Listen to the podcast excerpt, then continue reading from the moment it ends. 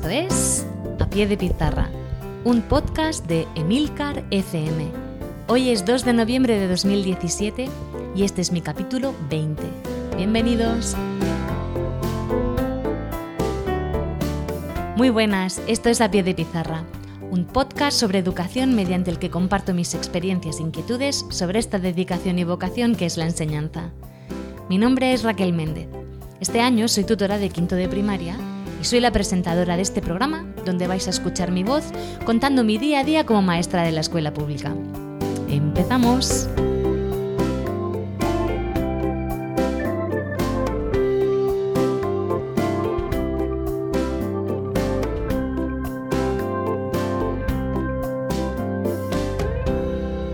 En primer lugar, muchísimas gracias por estar otra vez ahí y bienvenidos a este nuevo podcast.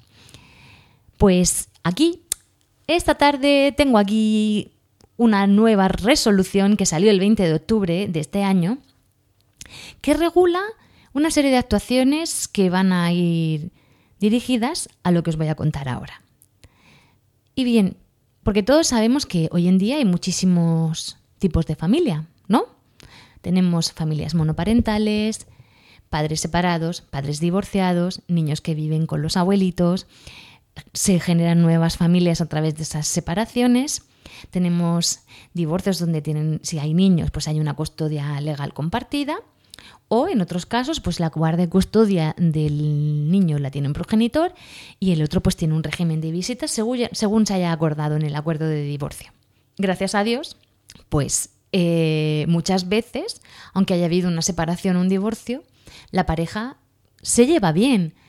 Eh, hay una buena relación, una buena comunicación, una, unas, ganas de entenderse bien, de educar a sus hijos, de que haya una armonía, una felicidad en la familia, llevan una misma línea educativa y la relación con la, con la escuela es buena, se preocupan los dos padres por el bienestar del niño y su educación y bueno, pues todo es fluido y por ambas partes. Al colegio vienen los dos a las reuniones, aunque ya no estén juntos ellos. Solicitan una tutoría e informan a la otra persona. No sé, lo hacen fácil. Muchas veces si la, si la separación ha sido muy traumática, pues no se puede dar esta situación en un principio y luego a lo mejor con el paso del tiempo, pues sí se llega a un entendimiento.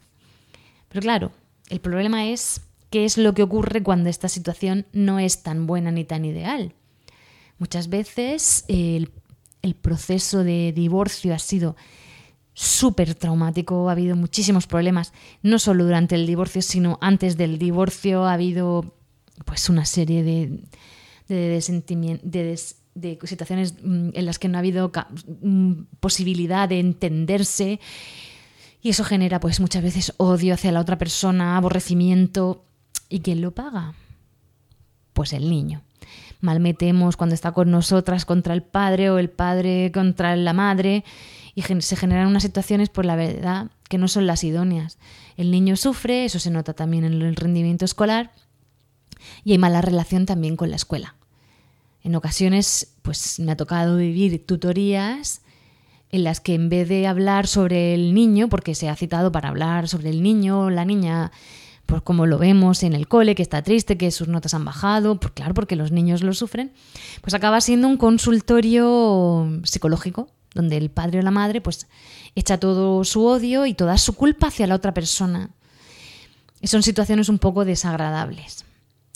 Entonces, pues para evitar estas situaciones incómodas, ¿qué se ha hecho? Pues recoger una normativa para regular que las actuaciones que se deben llevar a cabo desde la escuela, ¿vale? Que es esta resolución del 20 de octubre de 2017.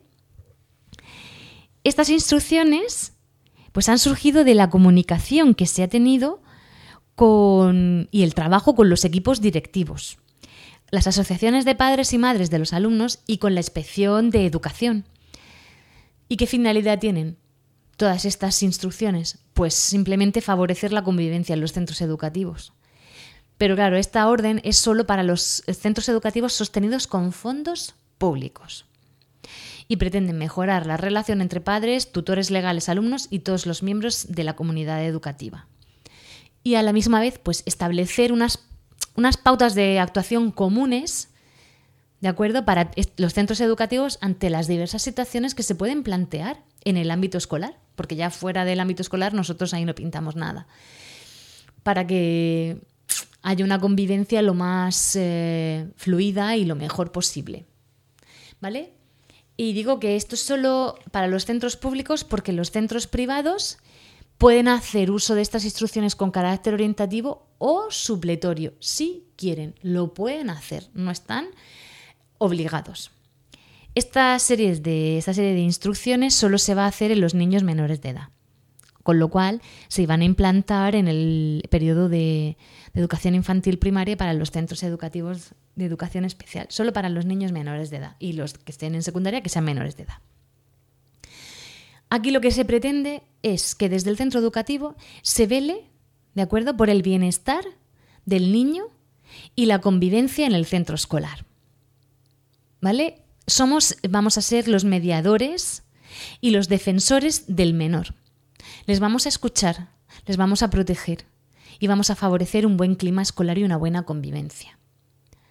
Si esto no ocurre, ya queda recogido en esta resolución que podemos solicitar desde el centro educativo la intervención del, Ministerio Fiscal.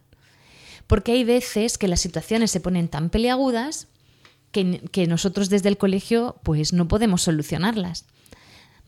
Hasta ahora pues hemos solucionado más o menos las situaciones como hemos ido pudiendo, pero gracias a Dios esto ya ha quedado recogido, con lo cual eh, maestros que estéis escuchando ya tenéis una base legal a la que, a la que os podéis, a las que os podéis acoger. Y papás, estaría muy bien que pudierais leerlo, pues si os encontráis en alguna situación en la que no sabéis pues, eh, cuáles son vuestros derechos y vuestros deberes para con vuestros niños en el caso de que estéis separados. Porque quiero dejar claro, a ver, todos los padres tienen derecho a estar informados en virtud de la patria potestad. ¿De acuerdo? A ver, yo como padre, cuando digo como padre me refiero como padre o como madre o como tutor legal, ¿vale? Estoy cogiendo padre como padre y madre. ¿A qué derecho tengo yo a estar informado? Pues esto va a depender, en primer lugar, del, divorcio que hayas firmado. Es así. Es un, queda así recogido. Si tienes la, la custodia legal compartida, la información te va a llegar sin ningún trámite. El problema va a surgir cuando la guardia custodia la tiene una persona y tú eres el progenitor o progenitora que mm, no, o sea, que tiene el régimen de visitas. ¿Qué es lo que puedes hacer para recibir toda la información? Pues la puedes solicitar por escrito al centro. Siempre tiene que ir acompañado de una copia de la resolución judicial, sea sea una sentencia, o un auto o una providencia, o del correspondiente convenio de, separación o divorcio. Entonces, si tú llevas todos esos papeles al colegio, vas a tener los mismos derechos de información que cuando tienes la guardia compartida, la custodia legal compartida. ¿Qué, información podemos solicitar al centro? las calificaciones y los resultados de las evaluaciones de tus hijos. Eh, los resultados de una evaluación psicopedagógica si se ha realizado. Pues todas las medidas educativas y curriculares que se han llevado a cabo. Si ha habido alguna medida correctora, algún expediente disciplinario.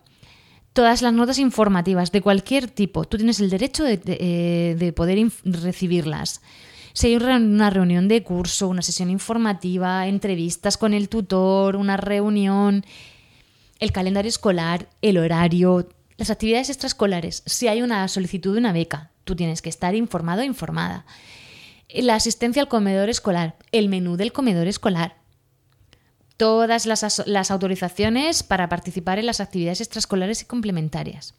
Si ha faltado el niño, tú tienes también que tener el listado de las ausencias. Si, por ejemplo, hay un tratamiento médico que se está llevando a cabo en el centro educativo, ¿vale? Tú también tienes derecho a estar informado o a informar. Y luego también el calendario de las elecciones al Consejo Escolar, porque aunque tú no tengas la patria potestad del niño, digo, la, perdón, la guardia de custodia, tú puedes participar en, en el Consejo Escolar. Todo esto, ¿de acuerdo? tú tienes el derecho como madre o padre de tener esta información.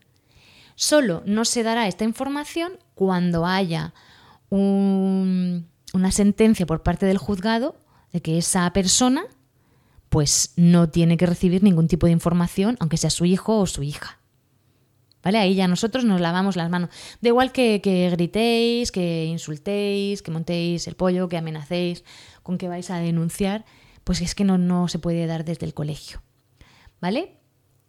Em, luego, en cuanto a la escolarización, si hay una custodia legal compartida, pues se decide entre los dos padres. Y luego, en el caso de la guardia de custodia de un progenitor, él es el que decide si hay desavenencia, pues se informa a la otra parte y se tienen que poner de acuerdo en un mínimo de 10 días. Si no hay consenso, pues se debe de llevar fuera del colegio, al juzgado. ¿De acuerdo? Todo esto está recogido en la, resolución del 20 de octubre de 2017. Así que si, tenéis dudas al respecto, o podéis preguntar al equipo directivo de Estrocole o lo podéis descargar del boletín oficial de la región de Murcia. Supongo que en cada comunidad autónoma se habrá establecido un modelo de actuación en los centros educativos en cuanto a las, a las sentencias de separación o divorcio. Os animo a que las solicitéis. ¿Vale? Porque muchas veces los papás no saben lo que pueden pedir al colegio. Y, no piden cosas porque piensan que no se les van a dar. Digo papás como papás y mamás. Entonces, pues estaría bien que todo el mundo esté informado. Aquí me voy a centrar en las decisiones extraordinarias que deben autorizar los dos progenitores. Porque muchas veces dice, no, es que me la ha firmado mi papá, que yo estaba con él. Ya, pero mamá también lo tiene que firmar. Ya, pero mamá no me dejan. Me dice mi papá que sí, que, yo lo haga. No. Eso no, no es válido. Entonces, para que quede claro, las decisiones que necesitan la autorización de ambos progenitores, ¿de acuerdo? Son la opción por asignaturas que afecten a la formación religiosa o valores éticos. Eso no lo puede decidir solo papá y eso no lo puede decidir solo mamá. Eso tiene que haber un consenso. La elección de la modalidad, el itinerario o el cambio de las asignaturas. También las medidas educativas, curriculares académicas para las que sea necesaria una autorización. Por ejemplo, un cambio de la modalidad educativa ordinaria para dar las respuestas a las necesidades especiales del menor. También las actividades extraescolares, así como salidas, viajes más allá de la jornada lectiva, y de más de un día de duración, sobre todo si son al extranjero, un viaje de estudios, un viaje a Londres de fin de semana, quien lo pillara, cualquier cosa, los dos padres. También la inscripción o baja en el servicio de comedor y transporte escolar, que porque tú no quieras pagar mm, no significa que el otro no quiera. Bueno, ahí hay unos líos, siempre follones con el tema del comedor y el transporte. Pero esto tiene que ser por parte de los dos progenitores. La difusión de imágenes del menor, también muy importante. Y, en general, cualquier decisión que se exceda de una decisión totalmente ordinaria, por ejemplo, qué libreta le compro, eso pues no hace falta. ¿De acuerdo? Pero ya cosas más importantes, sí. Por eso vosotros podéis solicitar toda la información al colegio, porque estáis en totalmente el derecho, papá y mamá, de estar informados de todo si hay un desacuerdo en relación con las decisiones que afecten a los aspectos académicos o curriculares y hasta que una de las partes no aporte una resolución judicial, ¿vale? Él eh, se, va a considerar la opción elegida por el progenitor o tutor legal que tenga atribuida la guarda de custodia. En el caso de que sea custodia legal compartida, pues ya se, se vería, bueno, pues se verían las decisiones que se toman. Y si no, siempre va a ganar el que tenga la guardia de custodia. Eso, pues la verdad es que es un poco injusto, pero desgraciadamente está así, porque siempre uno de los dos progenitores sale perdiendo y a mí me da pues mucha pena. Y ahora viene el tema peleagudo, la recogida de los niños del cole. A ver, quiero dejar claro que nosotros no podemos entregar al niño ¿de acuerdo? Porque claro, yo salgo con mis alumnos y los tengo que entregar a los papás. Yo, si hay una separación y la guarda custodia la tiene el padre y no es un día establecido de visita de la madre y no le toca a esa madre recoger al niño y la madre viene sin que me hayan avisado a mí con anterioridad, yo, ese niño, aunque sea su madre, no se lo puedo dar. Porque no, no le toca y a mí nadie me ha avisado. Porque claro, yo se lo doy a la madre. La madre se va, viene el padre y ¿dónde está el niño? La culpa es mía. ¿Vale? Entonces, mmm, tiene que haber siempre claro, por eso es súper importante que informéis al centro de todo. Cómo es el, sobre todo a los tutores, los tutores y los tutores lo harán llegar al equipo directivo, pero si os podéis reunir con el equipo directivo, fenomenal. Y ellos nos pueden trasladar a las aulas, pues cómo es el acuerdo de divorcio. ¿Vale? Eh, tenemos que tener clarísimo cuándo va a recoger, que, o sea, qué progenitor va a recoger al niño y cuándo. Si hay un cambio de recogida del niño, eso se debe de mm, informar con anterioridad. Y luego, si el niño lo va a recoger una tercera persona, tienen que venir con una autorización y una fotocopia del DNI de uno de los padres o, de los tutores legales. El centro no va a dejar al niño con una persona que no está autorizada. Y eso quiere, que, quiero que quede claro. Al igual que si esa semana le, bueno, ese día le toca a mamá y llega papá para llevárselo al médico o llega papá porque se lo tiene que llevar a X sitio, si nosotros no estamos informados el niño no va a salir del colegio. El niño se tiene que quedar. Avisaremos a la otra parte y en función de lo que se diga se dará o no se dará al menor.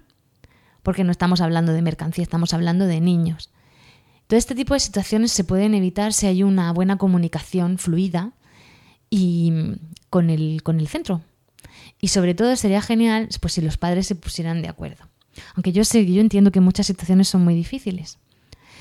Vale, ¿qué pasa si hay una discrepancia muy grande y si hay, hay un conflicto que afecta a la convivencia y el clima?